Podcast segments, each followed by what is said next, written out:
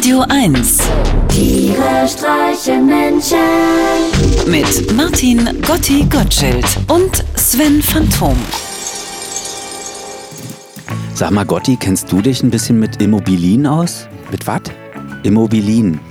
Sven, das ist ja niedlich. Entschuldigung, da muss ich ein bisschen lachen. Äh, Du meinst Immobilien? Ach, so wird das ausgesprochen? Ja, Immobilien. Und das kommt von, äh, also Einzahl ist Immobilie und das steht für eine Sache oder, oder ein Ding, was nicht verrückbar ist. Also was an Ort und Stelle fest ist. Ja, Fest na, sitzt. Gut, dann passt es ja. Ähm, meine Wohnung, darum geht's nämlich. Mir wurde angeboten, dass ich meine Wohnung kaufen kann. Oh, wo ist denn diese Wohnung? Na, hier Prenzlauer Berg. Ach so. Und äh, was soll sie kosten? Äh, weiß ich nicht genau. Vorne steht auf jeden Fall eine 3, aber bei den ganzen Nullen verzähle ich mich andauernd. Ui. Na, Das hört sich ja nicht so gut an. Äh, Möchtest du da selber drin wohnen oder möchtest du. Äh, ich bin doch nicht wahnsinnig. Na gut, da mache ich ein Hostel draus. oh, Sven, oh. Kennst du denn nicht die alte Indianerweisheit? Welche? Erst wenn der letzte Club geschlossen, der letzte Nachtschwärmer vergiftet, der letzte rumänische Akkordeonspieler gefangen ist, werdet ihr feststellen, dass man in Hostels und Eigentumswohnungen um 4 Uhr morgens keine Reste mehr ficken, geschweige denn Eulen schießen kann.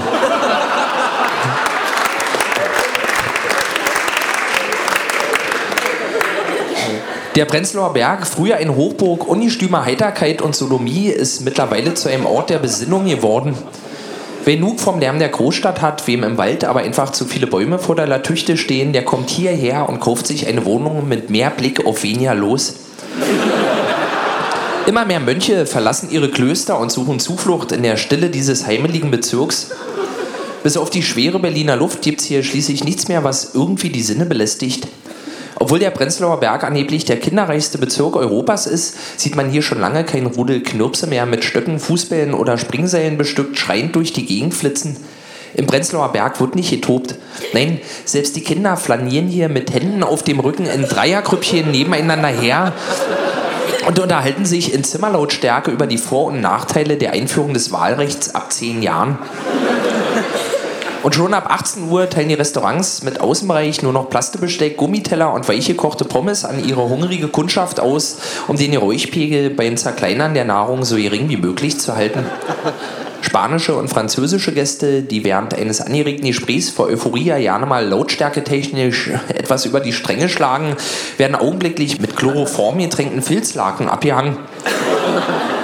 Den Helmholtzplatz darf man ab 22 Uhr nur noch mit Filzpantoffeln besichtigen und selbst die Pöbelpunks vom Kaisers sind angehalten, ihre umwerfenden Obszönitäten nur noch flüsternd an den Mann zu bringen. Das Einzige, was hier noch Geräusche machen darf, ist das Rascheln beim Geldzählen und junge Mütter, die ihre Säuglinge gleich nach der Taufe beim späten Brunch öffentlich zur Brust lassen. Da lässt sich ein leichtes Schmatzgeräusch nun mal leider nicht vermeiden. Aber ansonsten, psst, nicht so laut, da kriegt man Kopfschmerzen. Dieser unbändige Wunsch nach Ruhe wäre mehr als verständlich, wenn der Prenzlauer Berg ausschließlich von bettlägerigen Gerunden bewohnt wäre, die schon seit Tagen auf das helle Licht zu gehen. Aber nein, es sind, es sind kerngesunde junge Menschen zwischen 30 und 40 Jahren, die nachts die Polizei rufen, weil vom Club gegenüber gerade mal wieder jemand so unverschämt kräftig in seine mit quietschendem Käse und unverschämt knackigem Salat gefüllte Halloumi-Tasche gebissen hat. Nicht so laut. Menschen ziehen in die Hauptstadt, um Ruhe vor anderen Menschen zu haben. Eine Idee, auf die man erst mal kommen muss. Viele Neuberliner Wohnungseigentümer fallen ja bereits ohnmächtig in sich zusammen, wenn aus einer der anderen Türen in ihrem Treppenhaus plötzlich auch mal ein Mensch herauskommt. Davon hätte der Makler doch mal was sagen müssen.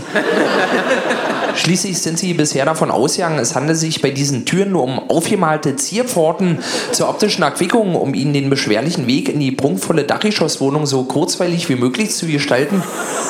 Und überhaupt, was sind es eigentlich für unappetitlich aussehende dicke Schmetterlinge, die da den ganzen Tag kreischend im Hof rumflattern? Wie bitte? Spatzen! Können die nicht mal woanders hingehen? Ich meine, wir sind doch hier nicht im Zoo. Und wer ist der Typ, der mir ständig die Haare verwurstelt, sobald ich aus der Haustür trete? Wie bitte? Der Wind! Der gehört an eine Wand gestellt. Und wer ist der Typ, der mir mit seinem ständigen Nöle den ganzen Tag versaut? Wie bitte? Das bin ich selber? Psst, nicht so laut. Danke. Uiuiui, Gotti, das war ja mal ein richtig scharfzüngiger Text. Da Na hast, ja. du, da hast du dich ja mal richtig ins Zeug gelegt und dich aufgelehnt gegen das Establishment. was, was denn jetzt? Ich musste so lachen hier wegen dem, wegen dem letzten Wort. Establishment? Was gibt's denn da zu lachen? klingt so lustig. Was heißt denn das? Und, äh, Du weißt ja nicht, was das ist. Nee. Establishment, na pass auf, äh, da steckt das Wort Table drin. Mhm. Das bezeichnet Leute, die so wohlhabend sind, dass die sich einen Tisch leisten können, um daran zu essen. Im Sitzen? Ja, Aber da klingt doch der Magen ein.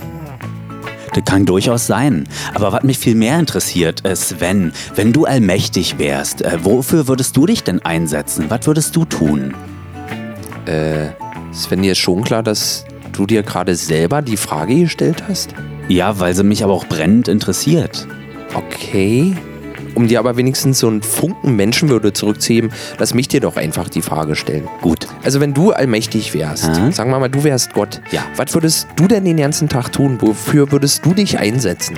Na, ich würde mir hauptsächlich die Finger in die Ohren stecken und die ganze Zeit la la la la la la la la la la machen. Okay, und wozu sollte Dude sein?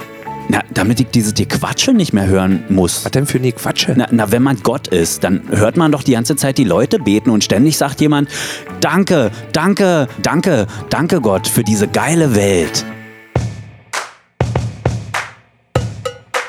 Ihr sagt. Danke für die Beatles und danke für Beyoncé. Und dass ich, wenn ich in die Ferne guck, den Horizont sehe Danke für die Wahrheit und den Wetterbericht.